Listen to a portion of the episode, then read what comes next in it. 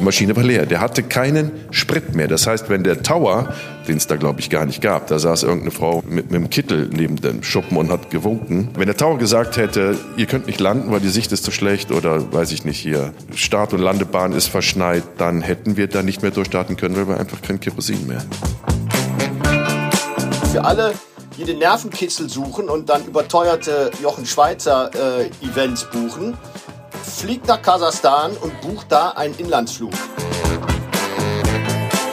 Da hat sich was getan und dann wird dann innerhalb von zwei, drei Tagen ein Flug gebucht und ja, völlig blauäugig da mit normalen Klamotten hingeflogen und dann, warte mal, scheiße, das ist ja, äh, die haben ja minus 40 Grad im Winter.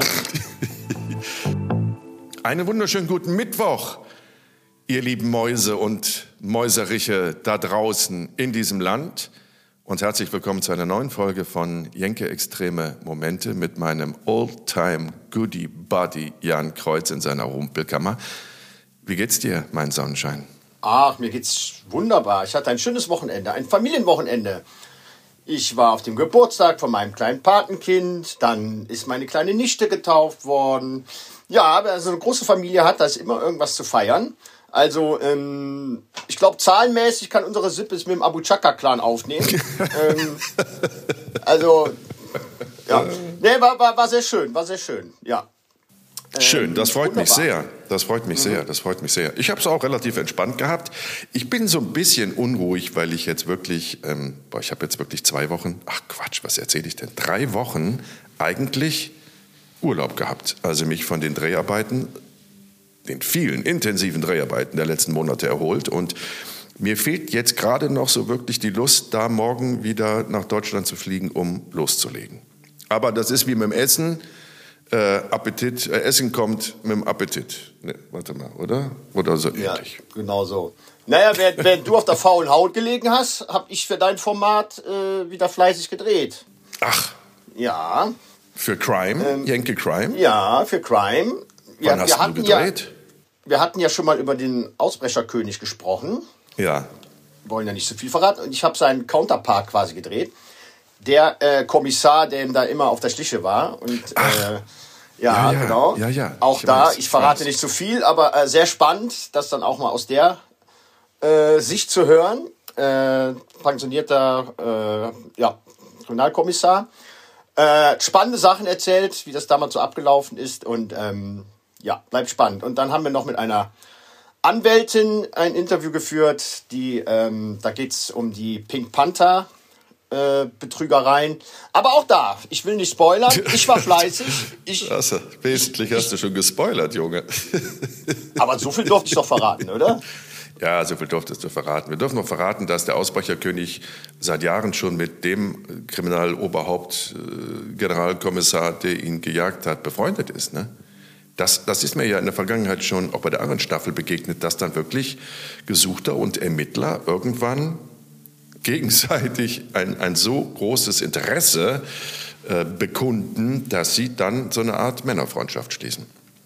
Ja? Das ist auch in diesem Fall so gewesen. Bei Tom und Jerry damals gab es auch Wie mal Momente, wo Tom sie dann und Jerry. Ja, ne? Dick und doof. Ja. Ja, genau die gleiche Jan, Historie. Jan und Jenke. Jan und ah, dass du das sagst. Ich habe Ja. mich nicht getraut. Ja. Ich habe mich nicht getraut. Wollen wir an dieser Stelle nochmal unseren 1000 Milliarden 523 Hörerinnen und Hörern danken, die uns wirklich immer wieder so lieb schreiben und ähm, sich bedanken für die humorvolle Art, die wir an den Tag legen und die sich auch jetzt wirklich ganz explizit ähm, darüber freuen, dass wir wieder Fotos hochladen von den Geschichten, die wir in der jeweiligen Folge erzählen, auf Jenke Extreme Momente bei Instagram. Äh, ich hätte nicht gedacht, dass den Leuten die Bilder so fehlen, aber offenbar ist das so. Und ich muss, muss sagen, die letzten Bilder, die wir da hochgeladen haben aus Ciudad Juarez, die sind schon wirklich sehr beeindruckend. Und ich finde das auch schön. Das ist, als wenn Opa so ein bisschen im Familienalbum blättert, wo man dann sagt, ah, stimmt, ja, ich weiß, ach, habe ich ganz vergessen. So, und das machen wir natürlich auch weiterhin, weil es euch so eine große Freude macht.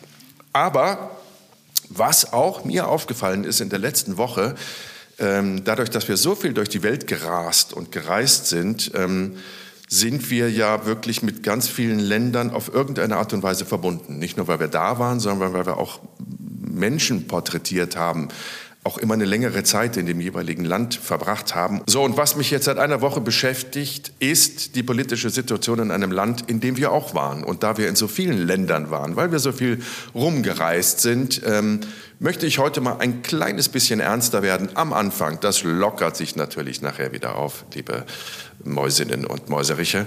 Ähm, es geht um Kasachstan, wo wir, ja, lass mich mal überlegen, also viermal waren wir mindestens da, oder? Ja, viermal kommt hin. Also das war eine Zeit lang unsere zweite Heimat. Äh, wir haben es fast, wir fast zur, ein bisschen. Naja, komm, wir haben es fast zur, zur, zur, zur Ehrenbürger, äh, zum Ehrenbürgerstatus geschafft in Semipalatinsk, einer äh, Stadt in Kasachstan zu der wir später kommen. Da sind wir öfters hingereist. Nee, aber äh, du hast vollkommen recht. Also Bürger, habe ich irgendwas nicht mitgekriegt? Machst du jetzt, ist das jetzt, ist das jetzt ein Witz oder hat uns irgendjemand Nein, nein, ähm, das war mal im Gespräch. Äh, warum, weshalb, das, das können wir ja gleich noch mal erläutern. Ach. Ähm, aber du hast vollkommen recht. Ich, ich, ich habe die ähm, Nachrichten auch verfolgt und ähm, ja, dramatisch, äh, was da gerade passiert. Und ich fühle mich dem Land auch äh, verbunden, äh, aufgrund der Tatsache, dass wir da echt oft gedreht haben. Und ähm, ja, und auch tolle, tolle Menschen, Menschen kennengelernt, kennengelernt haben. Eben, eben, eben, eben. Und ich dachte immer, dass Kasachstan so weit äh, außerhalb unseres Radars liegt, ähm, und weil man sich natürlich jetzt auch immer nur so ganz grob politisch damals mit der Situation im Land beschäftigt hat, ähm, ich habe immer gedacht, dass da ist Friede, Freude, Eierkuchen.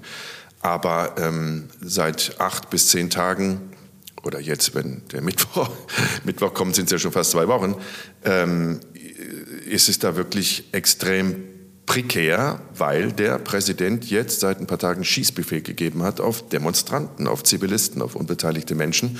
Und das finde ich halt immer so extrem ärgerlich. Ne? Das ist offensichtlich ein sehr beliebtes politisches Druckmittel, immer zu behaupten, das sind Terroristen. Wir haben Terroristen im Land, tausende Terroristen und die müssen wir jetzt in diesem und mit diesem Ausnahmezustand bekämpfen und ballern einfach in die Menschenmenge rein. Es ist unbedingt Unfassbar. Und worum geht es wieder mal? Um Kohle. Oder? Das ist so ein reiches Land an, an, an Gas und Erdöl vorkommen. Und ähm, ich meine, wenn man sich mal so ein bisschen mit, der, mit, der, mit dem, dem ehemaligen Staatsoberhaupt, was ja indirekt immer noch der mächtigste Mann im Land ist, nur Sultan. Nazarbayev. Ja, genau. Du kennst nee, den Nachnamen, ich kenne den Vornamen. Stopp mal, stopp mal. Nur Sultan ist falsch. Nur Sultan ist ist der, der neue äh, Name der Hauptstadt Astana, wo wir auch waren. Ja, mein, äh, mein kleiner Das Goldfisch. heißt jetzt nur Sultan und der ja. Präsident damals, der Astana auch gebaut hat, Astana, mhm. die Hauptstadt ist ja erst gerade mal 100 Jahre alt, äh, heißt Nazarbayev. Und wie heißt ähm, der mit ähm, Vorname? Boah, also. Willst du mal gerade googeln, mein kleines Rotkehlchen? Es geht nicht, weil ich äh, brauche mein Handy, äh, um damit ein Sprachmemo zu machen. Mein, mein Podcast-Mikro äh, ist nämlich kaputt. Hörte davon, äh, du hast ein kleines technisches ja, Problem. Deshalb, deshalb wenn, wenn die Tonqualität heute nicht so gut ist, wie man sonst von mir natürlich gewohnt ist, mhm. ähm, bitte ich das zu entschuldigen. Ich musste etwas improvisieren. Ja. Ähm, ist, nicht ähm, ist, genau. ist, nicht schlimm, mein Schatz, aber um ganz ja. die, kurz die Klugscheißer-Schublade äh, zu sehen, der Vorname von ihm ist nur Sultan. Nur oh, Sultan. Okay.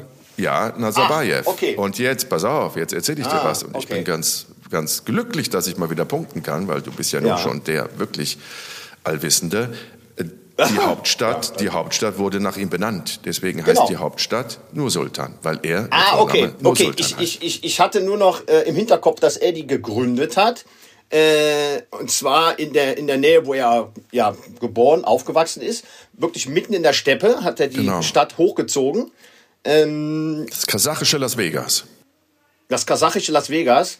Ähm, also wir, an Geschmacklosigkeit nicht zu überbieten. Also es ist wirklich äh, nur, nur, nur teuer reicht halt nicht. Also da stehen Bauten, wirklich. Ich, ich habe hier parallel äh, den Foto auch noch wieder auf. Allein der, ähm, ja, sein, sein Türmchen, was er da gebaut hat, äh, mittendrin. Ähm, das sieht aus wie so eine wirklich ein unfassbar hässlicher Pokal. Da war aber auch oben, glaube ich, was drin. Und, ja, ja. er hat wirklich äh, äh, einen hässlichen Bau neben dem anderen gesetzt. Hauptsache teuer. Äh, riesengroße Prachtstraßen, aber wo ähm, absolut tote Hose ist. Ähm, Es gibt keinen richtigen gewachsenen Stadtkern, also wirklich eine, eine gesichtslose, hässliche, neue, teure Stadt. Absolut, ja. ja. Wahnsinn. Und, also, das, und das unter dem Aspekt, dass die Menschen da seit langem ähm, größte Probleme haben, irgendwie äh, ihren Lebensunterhalt zu verdienen. Ne? Also wieder mal auf Kosten der Bevölkerung. Das ist ja eh eine sehr umstrittene Person immer gewesen, der Nur Sultan, weil ich habe das nochmal nachgelesen. Ähm, in Kasachstan ist das Präsidialamt immer mit einer Legislaturperiode von fünf Jahren versehen und du darfst nur zweimal wiedergewählt werden. Also nach zehn Jahren hätte er endlich abtreten müssen. Er hat immer die Gesetze verändert und hat dann im Endeffekt 28 oder 29 Jahre sich gesichert.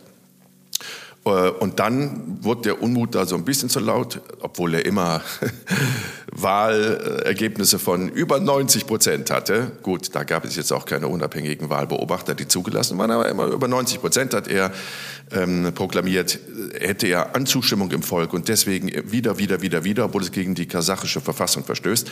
Nach 28, 29 Jahren ist er dann so ein bisschen in den Hintergrund getreten, hat sich dann aber zum Führer der Nation wählen lassen und der Führer der Nation ist der wichtigste Mann im Staat auf Lebenszeit. Das heißt, der wird sich niemals zurückziehen. Und was man vielleicht auch noch wissen sollte, auch das habe ich jetzt noch mal frisch nachgelesen, die Familie, aber das haben wir damals auch schon mitbekommen, ne, dass uns Leute, mit denen wir gedreht haben, gesagt haben, das ist auch ein Clan. Die Familie ist ein Clan, der Sohn war stellvertretender, weiß ich nicht, Verteidigungsminister und Geheimdienstchef und also was. Die haben auch mal eben die Familie irgendwelche Ölförderrechte für 80 Millionen US-Dollar verkauft und das Geld dann, ich fürchte, nicht an die Bevölkerung verteilt. Eine, eine sehr umstrittene Person und man kann auch sagen, das ist eine Präsidialrepublik, aber sie ist diktatorisch. Das heißt, es gibt keine Opposition, es gibt keine Pressefreiheit, äh, es gibt einen sehr starken Geheimdienst, der natürlich immer die Macht der oberen Gesellschaft vertritt. Und ähm, ja, jetzt, jetzt knallt es da. Jetzt gibt es Leute, die auf die Straße gehen und sich beschweren, dass sie sich ähm, Öl und Gas nicht mehr leisten können. Wie gesagt, das Land ist reich, reich gesegnet mit Öl und Gas bekommen und die Menschen müssen jetzt, die Preise sind gestiegen für Öl und Gas und für Lebensmittel per se und da knallt es jetzt. Das hat ja schon die eine oder andere Veränderung äh, in, in, den, in vielen Ländern ausgelöst in den letzten zehn Jahren. Ich äh, denke da nur so ein bisschen an den nordafrikanischen Frühling, als wir nach Tunesien gereist sind, um die Überfahrt nach Lampedusa zu machen. Das war ja genau ähnlich. Die Leute hatten kein Geld mehr, sich die Grundlebensnahrungsmittel zu kaufen und die Oberen haben sich das Geld eingesagt. Also auch die Geschichte wiederholt sich immer. Ist das nicht das wirklich erschreckend, erschreckende und enttäuschende, dass sich alles wiederholt? Dass man denkt, die Leute, die müssten doch irgendwie mal klug werden und, und, und eine, eine, eine, eine allgemein interessiert sein an, an, sein an einer ausgewogeneren, gerechteren Gesellschaft, die dann doch auch viel, viel ja, erfolgreicher auch in puncto Wirtschaft sein kann. Also wenn du so einen Unmut in der Bevölkerung hast, dann provozierst du doch den Widerstand und Unruhen. Also wieso kapieren wir Menschen, ich will uns jetzt mal alle in ein Boot ziehen, wieso kapieren wir das nicht? Wieso lernen wir nicht aus der Geschichte? Ach, könnt ihr direkt wieder einen Puls von 600. Guckt ja meine Halsschlagader an. Ja, ich sehe schon. Das ist so traurig. Das ist immer so traurig, weil es sind immer ein paar ganz oben, die sich die Taschen voll scheffeln auf die Kosten, auf Kosten der anderen und dann bricht alles zusammen und es, es, herrscht überall auf der Welt Unruhe, Klimakatastrophe, weil es kein Schwein interessiert, weil alle nur haben, haben, haben, Konsum, Konsum, Konsum wollen. Die Wirtschaft muss wachsen. Was für ein Quatsch. Die Wirtschaft muss nicht wachsen, die ist genug gewachsen. Weißt du, also zu viel Wachstum ist Krebs, wie Eckhard von Hirschhausen immer so treffend sagt. Ach, ganz schwierig. Okay, aber da reden wir ein anderes Mal drüber. Lass uns ruhig über Kasachstan reden, über unsere ja, persönlichen also Erfahrungen mit Kasachstan dass wir zum Beispiel im, im tiefsten Winter, minus 25 Grad, mit Sommerschuhen angereist sind. Ja, damals, Hast du dafür damals, eine Erklärung? Damals gab es noch, ja, ich habe eine Erklärung, es gab noch kein Smartphone, wo man mal eben auf das Wetter-App geguckt hat. Ähm, was ist, was ist, ja, wann waren wir das letzte Mal denn da? Boah, das ist, das ist, ich meine, also das war noch vor, vor iPhone, oder? Guck mal also, dein Fotoordner. Das klingt ja jetzt ja, scheiße alt. Ja, ist auf jeden Fall ein paar Jährchen her. Naja, also ähm, ja, da waren wir nicht äh, äh, gut vorbereitet. Das war aber auch nicht die erste Reise. Die, die, ähm, die erste Reise war nämlich im Sommer, da war es nämlich schön kuschelig warm. Genau. Und äh, unser Wiederbesuch, unser zweiter Wiederbesuch, das war im Winter und da war irgendwie minus 40 Grad oder sowas. Und äh, wir hatten Ich weiß noch, wie wir mit dieser als würden wir- Maschine da gelandet sind und beide aus dem Ja. Fenster gucken und sagen, Ja. äh, da liegt ja Schnee. Ja, wir waren angezogen, als wären wir auf dem Weg zu einer Strandparty irgendwie. Also ja, völlig. völlig. Wobei, wobei, man muss auch sagen, oft, oft kamen ja auch so ähm, ähm, Drehs ja auch Also, das war spontan. kurzfristig rein. Ne? Ja, Also- das also war dann- relativ dann, spontan. Ja, relativ spontan. Hallo, mein Kleiner. Äh, ich arbeite gerade. Ich komme gleich, ja? Gut, tschüss. Entschuldigung. Ähm, ist er wieder auf der Suche nach ja. einer Lösung für seine Mathearbeit oder was? Ähm, ja, also das kam, war auch sehr kurzfristig. Äh, es hieß nämlich, wir äh, machen einen Wiederbesuch bei unserem Protagonisten, zu dem wir gleich noch kommen. Und ähm, da hat sich was getan und dann äh, wird dann innerhalb von zwei, drei Tagen ein Flug gebucht und ja, völlig blauäugig da mit normalen Klamotten hingeflogen und dann, warte mal, scheiße. Das ist ja, äh, die haben ja minus 40 Grad im Winter.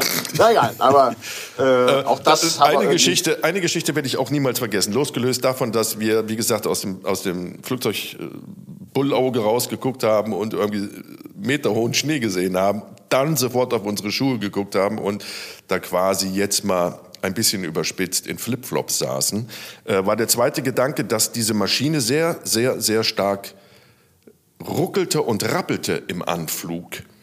Und kurz nachdem wir den Boden berührt haben mit der Maschine, ging der Motor aus, also die Propeller. Es war eine Propellermaschine. Ich saß nämlich äh, neben dem Propeller, der ziemlich groß war und der hörte auf, sich zu drehen. Und das Flugzeug rollte quasi kurz nach der Landung so aus und äh, blieb dann stehen auf dieser verschneiten Piste. Blieb einfach stehen und es tat sich 10, 15, 20 Minuten gar nichts, ähm, bis dann irgendwann ein Abschleppwagen kam. Und dieses Flugzeug dann, Gate möchte ich es nicht nennen, das war so ein Schuppen und daneben wurde das Flugzeug abgestellt. Äh, Und später haben wir dann erfahren, das lag daran, dass der wirklich mit dem letzten Tropfen Kerosin da gelandet ist. Ne? Die Maschine war leer, Ja. der hatte keinen Sprit mehr. Das heißt, wenn der Tower, den es da glaube ich gar nicht gab, da saß irgendeine Frau äh, mit, mit einem Kittel neben dem Schuppen und hat gewunken. Äh, wenn der Tower gesagt hätte, ihr könnt nicht landen, weil die Sicht ist zu schlecht oder weiß ich nicht hier, Start- und Landebahn ist verschneit, dann hätten wir da nicht mehr durchstarten können, weil wir einfach kein Kerosin mehr in den Tanks hatten. Heute lacht man drüber. Damals Ja, waren wir schon ein äh, wenig echauffiert. Ja, an der Stelle, also für alle, die den Nervenkitzel suchen und dann überteuerte Jochen Schweizer äh, Events buchen, fliegt nach Kasachstan und bucht da einen Inlandsflug. Ähm, Oh ja, die waren auch schön. Oh, die waren auch wirklich- schön. Also äh, der Inlandsflug Astana nach Semipalatinsk, also ich habe wirklich, also wir sitzen ja nun mal viel in Flugzeugen und äh, haben vieles erlebt, aber das war eine Karre, meine Herren. Also wer wirklich so Adrenalinschub braucht, äh, einfach einen Inlandsflug in Kasachstan buchen. Das war Dann doch, wo die ganze Verkleidung sich im Flugzeug gelöst hat, weißt du noch? Ja, das, das war ja doch Die Verkleidung hat sie gelöst, diese Fächer oben sind richtig rausgefallen, weil sie abgebrochen waren. äh, wirklich, Weit und breit kein Flugbegleiter. Davor und danach nie wieder in so einer Karre gesessen. Also das war schon sehr ja, Alte sowjetische Maschinen, die, glaube ich, nicht dieselben Wartungsintervalle haben wie eine Lufthansa. Wahrscheinlich nicht. Wahrscheinlich Nee. nicht.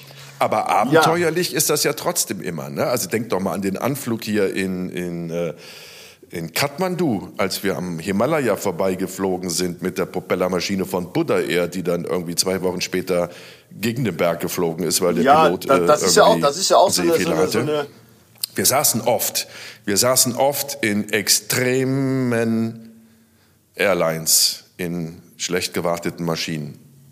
Also während Ja, des Fluges Buddha- findet man immer scheiße und wenn man dann aussteigt, denkt man, na, irgendwie, das, das ist schon so Lindbergh-Feeling. Ja, Buddha, so Buddha Air ist ja auch so eine äh, äh, in, der, in der Unfallstatistik äh, auch äh, ziemlich weit oben anzusiedeln. Da, da fliegt ja auch irgendwie jede dritte Maschine irgendwie gegen Berg. Ähm, Mhm. Aber da können wir auch. Nepal, in Nepal sind wir ja heute nicht. Wir sind ja genau. Wir sind noch in Kasachstan. Übrigens das neuntgrößte Land der Welt. An der Stelle auch mal gesagt. Also wirklich ein riesengroßes Land. Ähm, Wie viele Einwohner? Ehemalige Jetzt Sowjet. krieg ich dich. Boah, also ich weiß noch, dass Astana ungefähr eine Million hatte oder hat. Ähm, boah. Also es waren, es waren ich glaube so weniger 18, als gedacht, ne? 18, Auf- auf- 18, 19 Millionen. Also äh, ne, verglichen mit der Größe.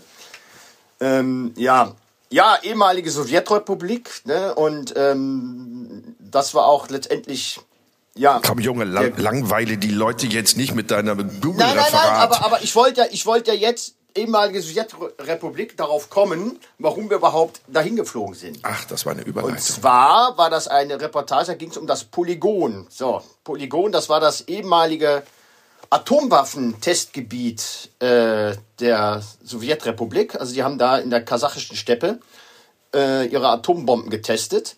Ähm, ich habe mir den Beitrag nochmal angeguckt. und unterirdisch. Ja, das war ja das wirklich 113 Dramatische. Ja. 113 oberirdisch und äh, fast 400 äh, unterirdisch in irgendwelchen Schächten. Und das Ganze irgendwo in der Nähe von der Stadt Semipalatinsk. An der Stelle ein kleiner Exkurs, da kommen die Klitschko-Brüder übrigens her. Zumindest sind sie da geboren worden. Jetzt sagt jeder, Moment mal, sind da Ukrainer?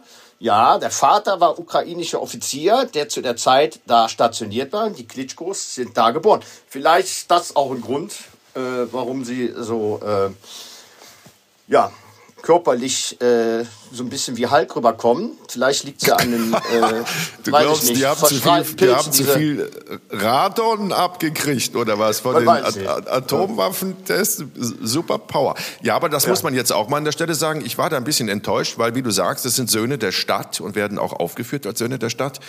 Und als wir für unser Projekt, über das du gleich ähm, genauer reden äh, wirst, einen Paten gesucht haben, haben wir sie angesprochen und gesagt, wie sieht's denn aus? Das ist doch die Stadt, in der ihr einen Teil eurer Kindheit verbracht habt. Wollt ihr nicht eine Patenschaft mit keinerlei Verpflichtung, nur um euren Namen ein bisschen zu nutzen für die Öffentlichkeitsarbeit?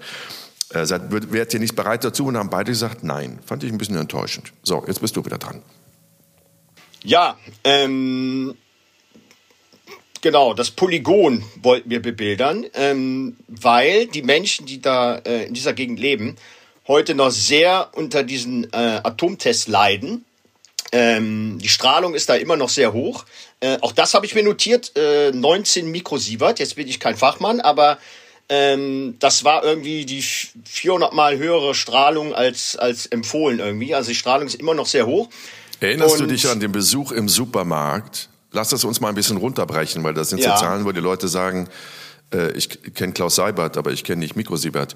Ähm, wir sind doch in diesen kleinen Supermarkt gegangen, in dem Ort Maskoje. Ach, so was habe ich mir gemerkt. Maskoje, ein ganz kleiner Ort. ja. Genau, weil da ähm, eine Familie lebte, die wir auch besucht haben, die auch massivst unter den Folgen dieser Atomwaffentests zu leiden hat, nach wie vor.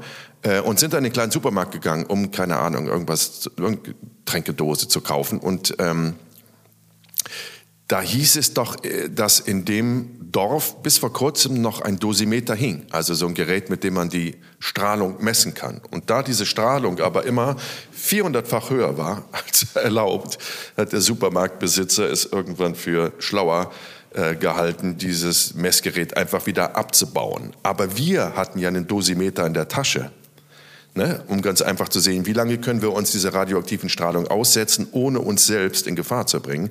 Und der zeigte ja auch katastrophal hohe Werte an. Und jetzt reden wir von, ich weiß es nicht, 20 Jahren nach dem letzten Versuch, 40 Jahre nach dem letzten Versuch. Ich habe es jetzt nicht gerade auf dem Schirm, aber da waren die Werte immer noch extremst hoch in diesem kleinen Dorf, in dem die Menschen sich sicher fühlten, weil es ja dieses Messgerät im Supermarkt nicht mehr gab. Neun- 89 wurde die letzte. Genau, 89 wurde die letzte und ich weiß jetzt nicht mehr genau, wann wir da waren, aber ich würde mal so aus dem Bauch raus schätzen, dass wir 2005, 2006, Ja, so so die Dreh. Ecke, werden, wir, werden wir da gewesen sein. Genau, aber die letzten waren ja nicht mehr oberirdisch, sondern 89, das war ja dann, die letzten Jahre waren dann noch unterirdisch, was überhaupt keine Rolle spielte, denn die Leute sind trotzdem äh, schwerst gengeschädigt, äh, krank, unfruchtbar, äh, Krebs erkrankt. Also es gibt da die wirklich äh, extremsten Gesundheitsschäden nach wie vor. Und ich glaube, uns hat mal irgendjemand gesagt, in der dritten Generation, die es damals, als wir da waren, ähm, jetzt gab, die Schäden am allerhöchsten waren, weil sich das im Laufe der Jahre akkumuliert hat. Also es wurde nicht weniger, sondern es wurde immer mehr an erbschädigenden ähm, Ja, auch, auch Unfruchtbarkeit. Ne? Mhm. Unfruchtbarkeit mhm. war auch so ein, so ein, so ein Thema, äh, dass ganz viele unfruchtbar äh, geworden sind. Ähm, ja, auch das haben wir mal hochgerechnet oder, oder damals nachrecherchiert. Das waren zweieinhalbtausend Hiroshima-Bomben, wenn man es zusammen äh, nimmt, von der Sprengkraft oder von, von der atomaren Belastung her, was, da, mhm. was sie da getestet haben. Und die haben die Leute ja nie vorgewarnt. Ne? Ähm, man hat denen nichts gesagt, man hat einfach getestet. Und wenn mal irgendwie einer nachgefragt hat, dann hieß es immer, ja, viel Wodka trinken, ne? Viel Wodka trinken, das hilft. Unter den Tisch legen, genau. Ja. Unter den Tisch legen, also wenn du etwas mitbekommen hast, ein Atompilz, ne? Wo, worüber wir gleich noch reden bei unserem Hauptprotagonisten, denn die Mutter hat ja einen Atompilz gesehen, hat gedacht, was ist das denn jetzt? Irgendein Sandsturm oder sowas. Und nachdem die Bevölkerung da immer mehr nachgefragt hat bei ihren Dorfvorstehern, hieß es dann, ja, wenn ihr sowas seht, dann klettert unter den Tisch und trinkt, trinkt ein paar Gläser Wodka, das schützt euch. Ja, womit wir jetzt wirklich bei Berg sind? Oder hast du noch ein paar Daten, ja, die du da vorlesen würd, möchtest? Würd, bevor, wir, bevor wir zu Berg kommen, also wir haben ja, wir haben ja mehrere äh, ähm, ähm, ja, Menschen besucht, die da äh, sehr drunter gelitten haben. Also einmal ähm, der kleine Junge mit, dem, mit, dem, mit der Glasknochenkrankheit. Mhm. Wirklich schrecklich. Ähm, wie hieß, Walishan? War das Walishan? Ja, genau. genau. Hieß er, hieß er? Ja. Ähm, und, und den hatten wir und, und ähm, ach, wir waren auch in einem Kinderheim, wo, wo ganz viele äh, schwerbehinderte Kinder waren. Der ähm, Junge in Maskoje, als wir in Maskoje waren, weißt du, das Ehepaar mit äh, dem Sohn, der, der Adil? im Bett lag, das, zwölf, ja genau, ja Adil, genau, ich, ne? ja, ja. Zwölf, zwölf bis 14, zwischen zwölf und 14 Jahre alt war er. Ja, und wir haben also auch Röntgenbilder damals äh, ähm, bekommen, die haben wir auch, die waren auch, glaube ich, in dem Beitrag drin. Also so deformiert, äh, mhm. also das kann, kann, man sich überhaupt nicht vorstellen, ne? Was die, die ähm, vom Knochenbau, ähm, ja, also wirklich durch Gendefekte hervorgerufen, also, also wirklich schrecklich. Ähm, ja, und, Weil die ähm, Mütter alle während dieser Atomwaffenversuche schwanger waren. Sie waren alle schwanger, sie standen auf den Feldern oder in ihrem Dorf im Garten oder in dem Supermarkt in dem Dorf, während draußen die Atompilze hochgingen. Äh, und sie wussten nichts davon. Also sie, selbst wenn sie es gewusst hätten, hätten sie sich nicht schützen können. Aber so haben sie nichts gewusst und haben gedacht, äh, ja gut, das ist jetzt einfach so, das wird schon alles in Ordnung sein, was die Regierung hier macht. Und dann bei der Geburt ähm, sind sie natürlich alle äh, erschrocken, als sie gesehen haben, was das für Konsequenzen hat. Und dann hatten sie auch alle immer wieder das große Problem, dass sie natürlich dann schon versucht haben, den Staat in eine Verantwortung zu nehmen und der Staat alles von sich gewiesen hat. Hätte damit nichts zu tun. Ne? Also haben sie denen irgendeine Beweislast aufgebürdet, die sie gar nicht erbringen konnten. Und die sind ja alle nicht unterstützt worden. Niemand von denen ist ja unterstützt worden. Ich glaube doch von dem, von dem ähm, Agil. Die Mutter bekam irgendwie doch so um die 20, 30 Euro im Monat, ne, weil der Junge irgendwie schwerst pflegebedürftig war. Und die sagte natürlich, das reicht ja hinten und vorne nicht. Das Geld ist ja nach einer Woche ausgegeben, was ich alles für den Jungen brauche an Medikamenten und Windeln und was der alles brauchte, obwohl er in der Pubertät steckte. Äh, da funktioniert ja nichts mehr in seinem Körper. Und jetzt mal losgelöst von dem seelischen Leid, äh, dem diese Familien ausgesetzt waren und nach wie vor sind. Ja, aber trotz, trotz der ganzen Dramatik ähm, habe ich, den, hab ich den Dreh positiv in Erinnerung, weil, also ich bin oft gefragt worden, so was, was waren denn die, ja, tollsten, interessantesten, nachhaltigsten Dreharbeiten, die du in bald 25 Jahren äh, erlebt hast. Und da zähle ich immer ähm, diese äh, Reportage auf, weil äh, die ja wirklich was bewirkt hat auch. Also das war ja ähm, als die, als die Matz lief und äh, der Bericht über die Kinder, das hat ja so ähm, Wellen geschlagen, dass ähm, eine Spendenorganisation aus dem Ruhrgebiet äh, ganz viele Sachen gesammelt hatte und einen Konvoi äh, mit Hilfsgütern dahin geschickt hat. Und das war dann irgendwo so ein Moment, wo man sagt, okay, mit der Arbeit, die du hier geleistet hast, hast du wirklich mal was bewirkt. Da passiert was.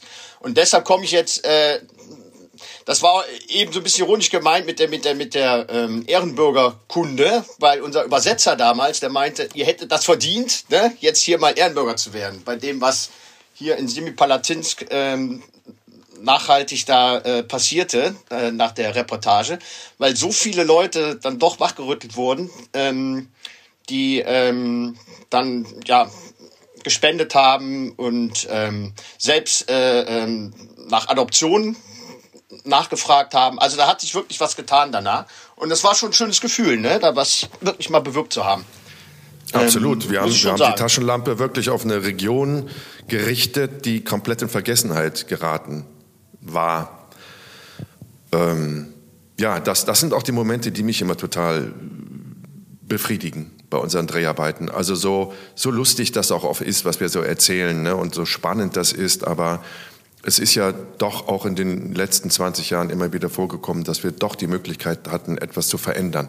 Das ist jetzt im Kleinen, was zum Großen werden kann, mit Sicherheit auch bei den letzten Experimenten gewesen, ne, zum Thema Konsum, zum Thema ähm, fleischlose Ernährung, zum Thema Plastik. Also das sind ja alles Themen, die immer etwas bewirken, weil wir das große Glück haben, dass so viele Zuschauerinnen und Zuschauer sich das angucken und ähm, sich davon wertvolle, wichtige für sie, wertvoll wichtige Informationen rauspicken und dann ihr, ihr Konsumverhalten oder Verhalten überhaupt oder ihr, ihr Respekt vor, vor gewissen Dingen verändern. Das ist ja immer der positive Aspekt. Hier in Semipalatinsk, in Kasachstan, ähm, ist es direkt den Menschen zugute gekommen. Das stimmt. Wir haben damals RTL lange überlegt, ob wir eine Hilfsorganisation gründen, aber das ist natürlich mit einer sehr langfristigen Verantwortung auch verbunden, äh, die wir nicht garantieren konnten, aber garantieren wollten, wenn wir denn schon sowas machen. Und dann haben wir diese Gurmelhilfe in Bochum gefunden und haben das gemeinsam mit dem gemacht, mit denen gemacht. Und das ist schon, wie du sagst, das sind ganz viele LKW-Ladungen und Hilfsgütern unterschiedlichster Art, Medikamente alles Mögliche, was die Menschen dort unten brauchen, runtergekommen. Äh, medizinische Hilfe, Adoptionsangebote, genau. Und jetzt kommen wir zu Berik, ein, ähm, ein, ein, ein Opfer dieser oberirdischen Atomwaffentests mit seiner Mutter, die hochschwanger auf dem Feld stand und auf dem Feld pflügte und diesen atomaren Pilz sah. Ähm, ja, beide, beide lebenslange Opfer, weil Berik schwerst behindert zur Welt kam mit einer sogenannten Neuro, warte mal, wie hieß das nochmal? Neuro... Nee, warte. Ach, gerade hatte ich es noch. Fibromatitis nicht. Ich muss das nochmal googeln. Das werden so Nervenwucherungen. Dann bilden die Nerven quasi Geschwüre und wachsen einfach vor sich hin. Unkontrolliert, unkontrolliert und ähm, Neurofibromat. Ach, jetzt muss ich nochmal googeln. Erzähl du mal weiter. Auf jeden Fall hatte Berik ein, ein völlig verwachsenes Gesicht, wo, wo Hautlappen über die Augen hingen und ähm, er fast erblindet war zu dem damaligen Zeitpunkt, als wir ihn getroffen haben und geistig auch auf dem Stand eines Fünfjährigen war, obwohl er, wie alt war er damals? Knapp 30 oder was, ne? Ja, schwer zu schätzen, ne? weil man, äh, ja, die Mutter sagt man hat sein doch, Gesicht, ja, ja man, man, ja, man hat sein Gesicht ja nicht gesehen. also, also alles, alles, was da noch so ein bisschen rausguckte, war unten, unten der Mundwinkel, wo, wo ständig eine, eine, eine Kippe drin steckte. Ne? Also Beric rauchte gerne. Ne? Äh, dazu später mehr. Aber ich war, also als ich das erste Mal gesehen habe, ich war wirklich so, ui, okay, darauf war ich jetzt nicht eingestellt. Also es, ja, es heißt Neurofibromatose. So, ich habe mal schnell nachgeguckt. Ja, also, also wirklich ähm, ähm, völlig entstellt. Also wirklich, äh, also der fehlen einfach die Worte, wenn, wenn, wenn du ihn siehst. Also mit Sicherheit können wir noch mal ein Bild hochladen von Beric. Ähm, puh, da muss man erstmal schlucken und ja, okay, gut. Aber äh, auch mit Beric haben wir uns äh, trotz seiner ja, schlimmen Krankheit sehr gut verstanden und äh, auch schnell angefreundet. Und ist ein herzensguter Mensch, äh, äh, lieber Kerl, äh, der uns dann ähm, ja seinen Alltag äh, gezeigt hat. Also wir haben dann so eine, haben ihn dann mal begleitet, so macht und ähm, ähm, boah, das Bild noch, wie er, hat er da nicht Gitarre gespielt oder, oder, oder irgendwie so eine, so eine, so eine, so eine Laute? Ja, ja, da, genau, das hat er, gab es so zwei das, Bilder, die ich auch nie vergesse. Einmal dieses Gitarrenspiel und einmal, wie er sich rasiert hat. Weil um sich zu rasieren, Ach, musste stimmt, er ja, ja, diese Hautlappen wirklich hochheben. Und er hat ja nichts gesehen. Er hat sich dann also wirklich blind äh, rasiert. Ähm, das sehr gekonnt, weil er da natürlich jetzt seit Jahren Übung drin hatte. Das sind zwei Bilder, die, die werde ich niemals vergessen. Ja, diese Laute auch, dann hat er irgendwie gesungen oder so. Und er hat sich immer gefreut. Der stand ja schon vor dem Haus äh, und hat eine Stunde vorher auf uns gewartet. Wenn wir gesagt haben, wir kommen da morgens um 10 oder sowas, dann stand er ja schon um 9 Uhr vor der Tür, Kette rauchend. da hat er gequatscht. Das war, das genau. war seine Passion, ja. Das, das, das müssen wir uns für, für das Ende dieser Folge, müssen wir uns die Geschichte äh, auf dem Rückflug von Astana nach Frankfurt aufbewahren. Denkst du mit ja, dran? Ja, die machen wir zum Schluss, genau. Die machen wir zum Schluss, ja. okay. Äh, weil sie lustig ist, weil sie sehr lustig ist, die Geschichte. Ja, stand da mit seiner Kippe in der Kälte und wartete auf uns, weil das natürlich für ihn ein Highlight war. Und dann, wir hatten den Übersetzer dabei, ne, ist klar, damit wir dann auch mit ihm korrespondieren Warte, können. Jetzt, jetzt muss ich, jetzt muss ich kurz verbessern. Ähm, das war ja, war das im Winter das erste Mal, als wir da waren? War das nicht im, Sommer? Sommer? Und wir haben, wir waren im Sommer. Wir haben ihn dann, bitte? Das erste Das war im Sommer das erste Mal. Ja, genau. weil du sagst gerade Winter, weil ja, das war jetzt die Geschichte, die ich, das Bild, was ich vor Augen noch habe, dass der ja. im Winter im Schnee eine Stunde vor seiner Hütte steht mit der Kippe auf dem Zahn, weil er so ungeduldig auf uns wartet. Das war nur dieses Bild, aber das ja, ja. erste Mal nein, da nein, waren ich mein, wir warum wir, warum wir überhaupt ein zweites Mal ja da waren, also das ist ja der Punkt, weil nachdem diese Matz gelaufen ist, ähm, äh, hat sich ja auch was getan in Sachen Berrick, weil äh, ein, ähm, ja, was war er, Schönheitschirurg? Äh, Chirurg für plastische, ästhetische Chirurgie. Ja, hatte den Beitrag gesehen und, äh, und hatte gesagt, also dem will ich helfen. Ähm, den versuche ich zu operieren, zumindest ähm, einigermaßen äh, die, die schlimmsten Wucherungen da aus dem Gesicht zu operieren. Und daraufhin sind wir nochmal hin und haben ihn nochmal besucht. Das äh, war uns ja beim ersten Besuch auch gar nicht bewusst, dass wir uns nochmal wiedersehen. Und, ähm, und beim zweiten Besuch sind wir halt hin, um zu sagen, pass auf, wir nehmen dich mit nach Deutschland und äh, wir haben jemanden, der dir versucht äh, zu helfen und äh, sind dann mit ihm und seiner Mutter nach Frankfurt gefahren. Und das war genau. der zweite Besuch, als wir ihn abgeholt hatten. Und da hat er sich halt, genau, weil er uns dann auch schon kannte, so gefreut, dass er gleich. Ich glaube, wir bringen ja. da gerade ein bisschen durcheinander, weil wir waren viermal da. Und ich glaube, wir haben ihn einmal noch besucht nach der OP. Da würde ja nach quasi einmal fehlen. Ja, ja, das war ich. glaube, wir waren zweimal meiner, vorher da und beim dritten Mal haben wir ihn geholt. Oder beim dritten Mal, okay, dann ja. war so. Und ja. der, der, schön, der, der, der Chirurg für plastische, ästhetische Chirurgie in Frankfurt, der hat gesagt, ich übernehme die Operationskosten. Und die waren irgendwie veranschlagt mit, ich weiß es nicht mehr, zwischen 30 und 50.000 Euro. Ihr müsst den Flug, also ihr müsst ihn quasi hier hinbringen, hier äh, unterbringen in der Klinik, das mache ich. Und dann müsst ihr ihn quasi wieder zurückbringen, weil der konnte ja alleine nicht reisen mit seiner Mutter. Die haben ja nie äh, ein Flugzeug, eine Bahn, ein Auto oder irgendwas ähnliches äh, bestiegen. Äh, und dann hat der RTL die, die Reisekosten für beide übernommen, genau, und der Schönheitschirurg aus Frankfurt die Operation. Und das habe ich dir doch mal erzählt, oder?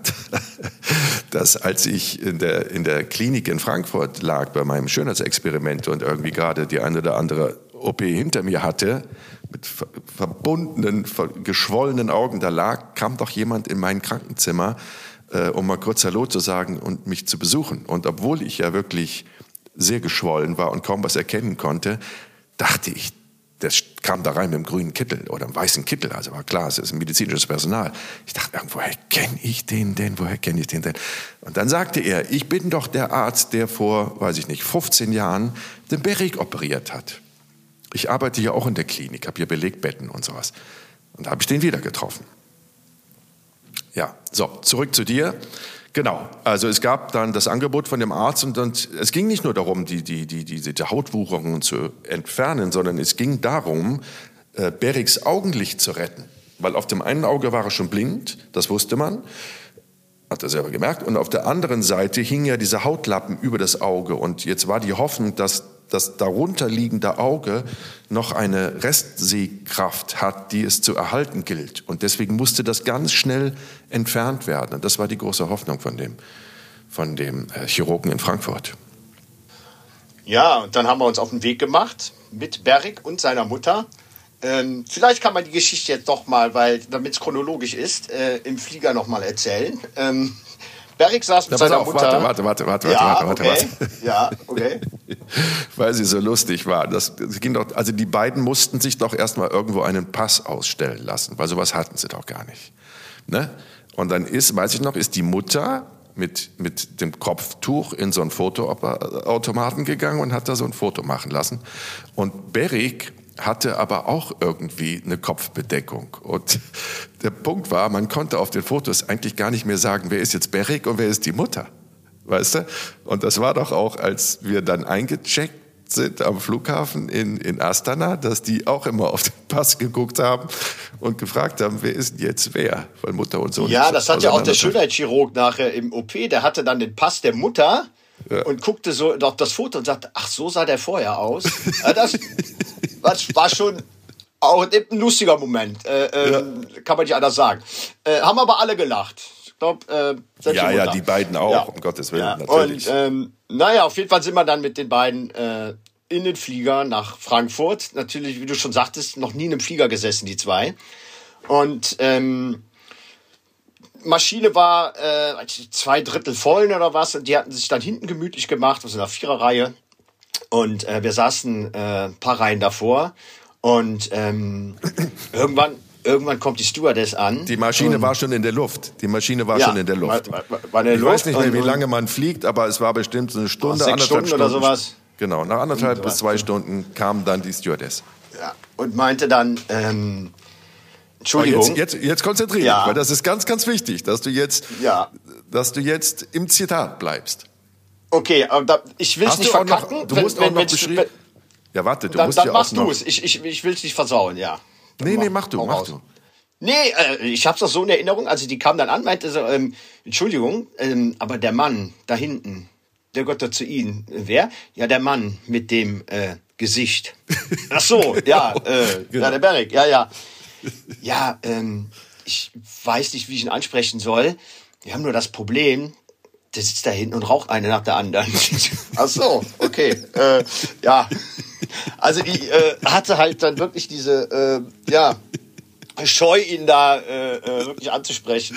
Und äh, also, okay, wir regeln das. Und dann sind wir nach hinten, da haben wir dann äh, lieben Berg gesagt, da er jetzt für ein paar Stunden mal aufs Rauchen verzichten muss. Aber der hatte ja schon. Was er nicht Ahnung, getan viele, hat. Der hat durchgequarzt bis Frankfurt. Wie viele, wie viele schon gequarzt, ne? Und irgendwie, ja. irgendwie hat er dann, äh, wurde, wurde das äh, Rauchverbot auf ähm, äh, Flügen äh, mal kurz ausgehebelt bei der Geschichte. Da gab es so eine Art Sondergenehmigung. Naja. Auf jeden Fall sind wir äh, ähm, gut erhalten mit einem richtigen äh, Nikotinpegel dann in Frankfurt gelandet. Und dann ging es ja weiter. Und dann zum Zoll. Dann war Zollkontrolle. Und der Zöllner, ich werde nicht vergessen, also der guckte so, guckte auf den Pass, guckte, guckte ihn an, guckte auf den Pass. Und ich weiß so, wie er noch zu seinem Kollegen einfach nur sagte, ja, das wird schon stimmen, ne? Also wirklich, also ja, ist so, ne? Also man kann da auch ruhig mal äh, äh, auch mal schwunzeln drüber. Ähm, Na klar. Das, das, äh, das war schon skurril, ne? Ich meine, wir uns auch, also jeder blieb ja stehen und, und hat den Mund nicht mehr zubekommen, ne? Mhm. als wir da äh, durchs Terminal gelatscht sind. Das war schon echt ähm, verrückt, ne? Und, und äh, aber man muss ja, wirklich immer wieder dazu sagen, auch Beric hat Witze darüber gemacht. Ja, ne? Es genau, war ihm natürlich bewusst, sagen, ja. seiner Mutter war das auch bewusst. Ja. Wir haben uns jetzt nicht über jemanden, der, der wirklich entstellt ist, lustig gemacht, sondern als wir dann nach ein paar Tagen, wir waren ja ein paar Tage da und wir waren ja nicht das erste Mal äh, bei der Familie, festgestellt haben, wie, wie, wie, wie soll ich mal sagen, humorvoll ne, sie damit umgehen und, und selbstverständlich damit umgehen, weil sie es gewohnt sind. Ähm, erst als wir das gemerkt haben, haben wir dann das auch mal zugelassen, äh, zu schmunzeln oder ja, darüber auch einfach mal zu lachen. Also das, das war völlig normal für alle, die, das war ja auch der Übersetzer und den Fahrer, den wir hatten. Die, wir waren alle natürlich am Anfang sehr, sehr emotional berührt, weil das wirklich eine ganz schreckliche, tragische Geschichte ist. Aber nachdem wir gemerkt haben, wie locker die Familie damit umgeht und selber Witze macht, haben wir dann natürlich auch mitgeschmunzelt. Viel dramatischer war ja die Rückreise. Also nachdem er operiert wurde, wir standen dann ja wirklich, was waren das, sieben Stunden mit im OP und haben die Operation gefilmt und das alles beobachtet. Boah, ich Aber weiß noch, dieses Bild, wie die, wie die, sind wir noch gerade bei der OP, wie dann äh, der, der, ja, wie nenne ich es jetzt mal, der Haupthautlappen aus dem Gesicht geschnitten wurde und dann in diese, in diese äh, äh, Schale. Du denkst schon dran, wurde. dass, die, dass die, die Leute uns letzte Woche erst gelobt haben, wie schön das ist, diesen Podcast morgens um 6 Uhr beim Frühstück zu hören oder auf dem Weg zur Arbeit. Denkst du schon ein bisschen dran? Ja, ne? aber es war ja so. Ich meine, meine, kleine Goldmakrele. Ja, der muss das jetzt aber nicht so ausschmücken. Ich glaube. Ja, ja, war schon, war schon, äh, ja, gut. Ja. Ähm, ja, da musste das schon ordentlich schnibbeln. Also das, das, das war schon, war schon äh, ein heftiger Eingriff. Ähm, ja, Leider ähm. Gottes konnte er das Augenlicht nicht retten. Also Berik war auch auf dem zweiten Auge unter diesem Hautlappen in der Zwischenzeit erblindet. Und ähm, das sagte uns ja auch der Operateur. Die Chancen, dass das nicht wieder alles nachwächst, sind relativ gering und trotzdem möchten wir es versuchen. Aber sehr wahrscheinlich wächst das alles in den nächsten fünf bis zehn Jahren wieder zu. Das ist einfach nicht zu kontrollieren, diese Neurofibromatose, weil es ein unkontrollierter, ja, wie gesagt, Nervenwachstum ist. So, und dann haben wir diese siebenstündige OP gefilmt und dann äh, hat er sich dann nach zwei, drei Tagen berappelt und dann wollten die auch wieder zurück. Und dann hatte er das Gesicht ja wie so eine ägyptische Mumie eingewickelt und dann standen wir ja wieder am Zoll und am Check-in. Weißt du das noch? Ja. Ja. Und dann guckten ja. die wieder in den Pass und guckten auf diesen völlig bandagierten, also wirklich wie eine Mumie bandagierten Kopf. Und ich glaube, da haben sie gesagt, er wird schon stimmen. Ja. Ja. Das konntest du ja, ja nicht mehr kontrollieren. Ja. ja. Ja, ja. Ja, also wir haben es dann irgendwann auch nicht mehr nachhalten können. Also es ist wiedergekommen, ne? es ist wieder mhm. äh, gewachsen. Wir haben ihn ja nochmal besucht, da war es natürlich äh, wesentlich besser um ihn bestellt. Aber mhm. wie es heute ist, äh, das keine Ahnung. Ne? Nee, der also Kontakt hat sich irgendwann verloren. Also es verloren. gab ja, es ja. gab ein Handy. Also wir hatten ja immer noch über über über ein Handy seiner Mutter kommuniziert und irgendwann war diese Nummer nicht mehr anzuwählen. Und somit waren sie nicht mehr zu erreichen. Und das letzte Bild, also was ist dein letztes Bild von Berik? Hast du eins abgespeichert? Also von dem Dreh jetzt? Boah, eigentlich nur wieder die Verabschiedung von seiner kleinen Holzhütte da, ne? wo er lebte mit seiner Mutter. Nee, die so waren in der Zwischenzeit, nee, da korrigiere ich dich jetzt mal. Äh, okay. Sie waren in der Zwischenzeit doch umgezogen in so eine Plattenbausiedlung. Ach, ach, stimmt, stimmt. Das war ja auch immer ihr Traum, ne? In so genau, genau, genau. Fließend, fließend Wasser ja. und Strom. Ja, ja, ja jetzt habe ich wieder. Und da genau, stand genau. er auf dem Balkon ach, und stimmt, hat uns gewunken. Kippe auf den Zahn und hat uns zum Abschied gewunken. Ja, stimmt, Aber weil stimmt, er uns natürlich nicht gesehen hat, hat er in die falsche Richtung gewunken. Stimmt, stimmt. Weißt du? Das war ja, der traurige letzte Bild, was ich von Berik habe. Stimmt, glücklich, stimmt. Und, und ich habe ich hab das, aber, ja, ich ähm, habe das, ich habe das Bild, äh, äh ich habe es gerade hier offen äh, und da sieht man es genau. Also der, wir stehen links und er winkt nach rechts, also komplett mm. in die falsche mm. Richtung. Aber ähm, ja, oh, ja, ja, der Berik. Oh, und ja. gleich danach kommen Fotos. Ach Gott, da waren wir noch zum Essen eingeladen.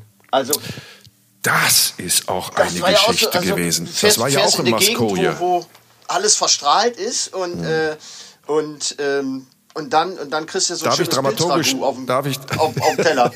darf, ich, darf ich dramaturgisch noch mal ganz kurz ergänzen? Wir haben uns vor der Dreharbeiten beim Bundesamt für Verfassungsschutz, äh, Verfassungsschutz Bundesamt für Strahlenschutz schlau gemacht. Ähm, was müssen wir berücksichtigen, um uns nicht unnötig in Gefahr zu bringen? Da hieß es dann, einen Dosimeter kaufen, um zu messen, welcher Strahlung ihr ausgesetzt sind, seid. Und ähm, da müsst ihr euch an gewisse Richtwerte halten, Zeiten. Ihr dürft Zeiten an dem jeweiligen Ort nicht überschreiten.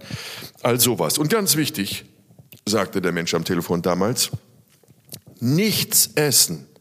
Nichts dort essen, was äh, aus dem Boden kommt. Sprich, keine Kartoffeln, kein Getreide, äh, keine Milch von den Kühen, die das Gras der Steppe gegessen haben. All das dürft ihr nicht essen. Kein Käse, kein Pup, keine Marmelade, kein Obst. Was kann man denn essen? Ja, am besten nehmt ihr euch selber was zu essen mit, weil das wird alles extrem stark belastet sein. So, das hatte der uns gesagt. Und dann kommen wir in das Dorf Maskoje wo wir diese Familie mit dem schwerbehinderten Jungen äh, zum Interview getroffen haben. Und wie das halt offensichtlich kasachische Tradition ist, ähm, haben die sich im Dorf alle Lebensmittel, die verfügbar waren, geliehen, um uns zu begrüßen und zu verköstigen. Und der Tisch war voll mit den Dingen, die wir nicht essen sollten. Da stand Brot, da stand Käse, da war Gemüse, da waren Tomaten, da war ein eingelegtes Gemüse. Es, es war alles, alles, alles, was wir nicht essen sollten auf diesem Tisch. Und ich weiß, dass wir beide uns noch angeguckt haben und gesagt haben, und jetzt, was machen wir jetzt? Die haben sich das überall geborgt von ihren Nachbarn. Wir können doch jetzt nicht unsere Kekse aus der Tasche packen und sagen, nee, nee, wir haben selber was mitgebracht. Und dann haben wir es gegessen. Wir haben Ja, von diesem reich wir gedeckten gegessen, Tisch gegessen. Weil wir, weil wir äh, direkt mit Wodka auch angefangen haben. Ich, ich weiß, ich, ich, ich Da hab haben wir uns auch unter den Tisch, haben wir uns essen, auch unter den das- Tisch gehockt, oder was? Ja, wir können, wir können das doch nicht, wir können das doch nicht essen und so. Ja, wir müssen aber, das Scheiß können wir nicht bringen. Ja, aber scheiße, dann lass erst mal einen Wodka trinken. Weißt du, dann haben wir noch einen gesagt, noch einen, noch einen. Und irgendwann hat man auch so die Lampen an, dann war dann auch alles egal. Ne? Dann haben wir, dann haben wir Du übertreibst ein Ja. bisschen. Das klingt Doch, immer so, als ist zwei so. Schwerstalkoholiker auf Reisen. ich habe hier Fotos, ich habe hier Fotos. Ja, aber das war doch auf erst später. Foto hast du, hast du einen Wodka in der Hand. Ich habe sogar Fotos, wo du eng umschlungen mit irgendeiner Dorfpomeranze in der das warst kasachischen du, das warst du in der Disco. Äh, äh, tanzt hier. Was Ähm, ist? Das also- war in der also, Disco. ja? Da müssen wir gleich hinzukommen. Zu der Disco müssen wir gleich kommen. Pass auf. Na, es war andersrum. Wir haben das erst gegessen. Junge, das war mittags. Wir haben das erst gegessen. So, und dann merkten die aber natürlich, dass irgendwie wir so ein bisschen verhalten waren. Und dann haben sie das gesagt, was die ehemalige sowjetische Propaganda war. Also trinkt einfach einen, einen Wodka und dann ist alles wieder gut. Und dann haben sie gesagt, hier kommt, trinkt erstmal einen Wodka, dann fühlt ihr euch vielleicht auch ein bisschen besser. Und dann haben wir den Wodka getrunken. Und dann wurde das, nach alt äh, kasachischer Tradition, wurden das natürlich drei, vier Wodka. Und wenn du die mittags trinkst, äh, klar hast du dann einen Sitzen. So. So rum war die Reihenfolge. Das ist wichtig, dass wir da ein bisschen Ja. Frage ist, sind wir danach in die, in die Dorfdisco oder war das vorher? Ähm, Die Dorfdisco war, wenn ich mich nicht irre, überhaupt nicht dort, sondern das war in Astana oder Almaty. Und das war auch keine Dorfdisco, sondern das war ein Restaurant. Und wir sind abends essen gegangen und weil man halt, ich glaube, das war Astana, also heute nur Sultan, weil man halt da nirgendwo essen gehen konnte, weil es einfach nichts gab, äh, haben wir gesagt, gut, dann essen wir halt in dem Hotel, in dem wir untergebracht waren. Und da gab es unten so einen Schaschlikabend oder keine Ahnung was. Zu dem Zeitpunkt haben wir noch Fleisch gegessen. Und dann sind wir runter zu diesem Schaschlikabend und haben da äh, gegessen und an, im hinteren Teil des Restaurants, was eher so ein großer Saal war, da spielte die Musik und die ersten Paare fingen an zu tanzen. ja, Und warte, da auch da. Ich habe die Bilder, ich hab die Bilder vor mir. Abend. Das muss, das muss irgendwie so ein, so ein Junggesellenabschied äh, von, von, von Frauen gewesen sein. Ich sehe nämlich auf dem Bild kaum einen Mann. Das war nämlich ein Tisch. Ich, ich habe es hier Das vor kann mir. sein. Ja, mit das lauter, kann- mit du hast lauter die Bilder Frauen davon dran. noch. Genau. Ja, ich habe die Bilder. Ich habe ich hab sogar Videos hier, wie du da rumtanzt. Und, und, ähm, Ich habe die Videos, wo du ramtanzt. Ja, ich habe die Videos, Vogel. wie du rumtanzt, genau. Und die haben uns dann hier zum Tanz aufgefordert und, und äh, aber wirklich, also, guck mal, also wirklich, äh, ja, das ist so, so ein. Ähm, Aber das hatten wir doch immer. Das hatten wir in Indien, das hatten wir in Afrika. Immer wenn irgendwelche Feste sind und äh, die Menschen dort sehen, da sind Gäste aus dem Ausland. Wir wurden immer eingeladen.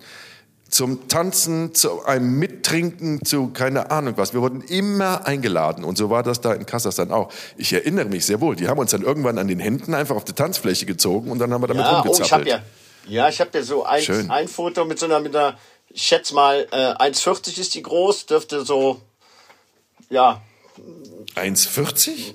1,40 groß, äh, aber genauso breit. Aber, aber wir strahlen über beide Ohren. Also Ja, das war ja auch lustig. sein. Ja, Das war ja auch sehr lustig. lustig.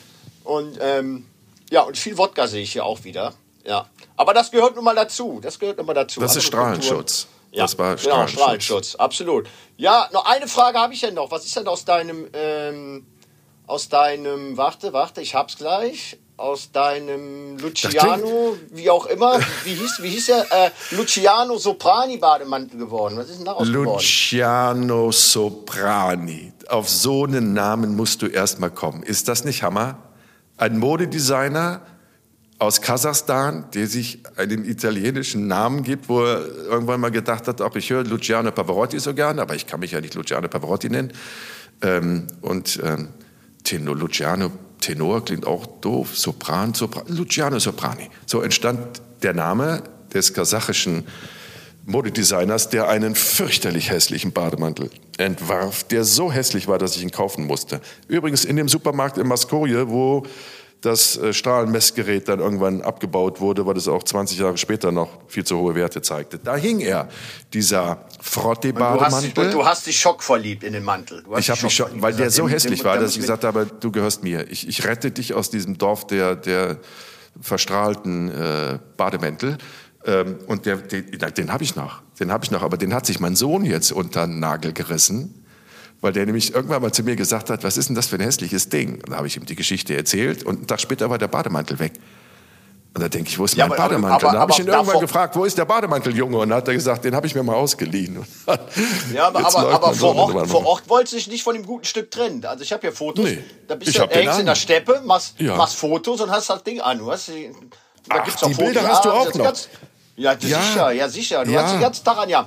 Aber ja, der war auch gemütlich. Stück. Ja, ja. Ein ich ärgere mich heute, dass ich nicht dass ich da nicht auch noch äh, äh, eingekauft habe in dem Laden. Die hatten echt schöne Sachen. Ja. Naja, vielleicht müssen wir doch noch mal hin. Ne? Allein schon um nochmal ein Bademann zu kommen. Oh, dann habe ich hier noch Fotos. Oh, guck mal hier mit, mit, mit, so, mit, so, äh, mit so einer Horde äh, Landfrauen, keine Ahnung, in so in Traditionskluft. Das ja. sieht aus wie so, äh, als wäre das so die Vorband für ein Grand Prix der Eurovision irgendwie. Als wenn wir ja, hier, der, der Beitrag aus Kasachstan. Ich Ach, erinnere schön. mich. Ja. ja, die hatten, das ist herrlich. so wie diese Volkstanzgruppe war das. Die stand vor irgendeinem Parlamentsgebäude, auch in, in Astana, damals Astana, heute in Musultan. Ach, ich freue mich auf die schönen Bilder. Ich freue ja, mich auf die schönen Bilder. Ich lade sie direkt hoch. Ich lade sie direkt hoch. Oh, da dürft ja. auch ihr euch da draußen wieder mal freuen. Es gibt eine Bilderflut und vielleicht, ich weiß noch nicht, ob ich Jan das okay gebe, ähm, laden wir diesmal auch ein Video hoch von dem Tanz.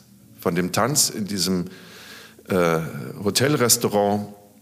Und weißt du was? Genau in der Sekunde mhm. bekomme ich die Nachricht, dass die Fotos rübergeschickt wurden an den lieben Kevin, der die ja bearbeitet. Also von daher ist jetzt eh zu spät. Das Video ist raus und äh, gehört Du auch, hast jetzt aber nur auch, das geschickt, wo ich tanze. Hast du auch das geschickt, wo du tanzt? Kannst du gerne machen. Ob du das ähm, geschickt hast, wo du tanzt, ja. oder ob du das geschickt hast, wo ich tanze nur? Ähm, ich weiß nicht, ob da auch ein Bild dabei ist. Ich habe Fotos, wo ich tanze, ja. Ah, äh, mit, mit Miss Kasachstan, möchte ich sie mal nennen. Ähm, ja, also, ja. es ist raus, es gehört veröffentlicht. Die Welt muss davon, muss davon erfahren. Ihr könnt es dann ja. sehen bei Jenke Instagram, äh, Jenke Extremmomente auf Instagram. Gott sei Dank nicht bei YouTube, wo ihr uns ansonsten ja findet. Da werden wir die Bilder nicht hochladen. Ähm, ja, mein Herz, ich hätte noch stundenlang mit dir plaudern können, aber da hat irgendjemand wieder an der Uhr gedreht und ähm, ja, so ist es. Euch für die Zeit Woche. Rast. Genau, ganz kurz noch, was, was, was steht auf dem Plan? Also ich fliege ja, auch nach Deutschland. Ich auch noch fragen. Ich, äh, äh, ich diese Woche? Fliegen wir, fliegen wir, jetzt nach Griechenland oder Ja, nicht? wir fliegen nach Griechenland. Wir fliegen nach Griechenland. Ah, guck an. Also ich Mittwoch, hatte mal eine Mittwoch Anfrage, ist Anreise, Donnerstag, Freitag ist Dreh und Samstag ist zurück. Und ja, vielleicht machen mal. wir eine Folge aus Griechenland. Die nächste Folge ja, aus Athen. Was hältst du davon? Ja, wunderbar.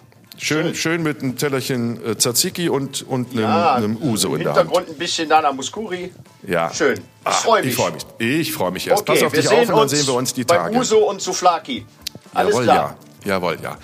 Äh, auch was. euch. Ja, ich wünsche dir auch was. Halt die Klappe jetzt. Auch euch ja. da draußen eine, eine wundervolle Woche. Lasst es euch gut gehen. Versucht entspannt zu bleiben. Lasst euch nicht stressen und hört auf die Stimme, die tief in euch immer zu euch spricht und euch das Klügste und Weiseste rät. Tschüss.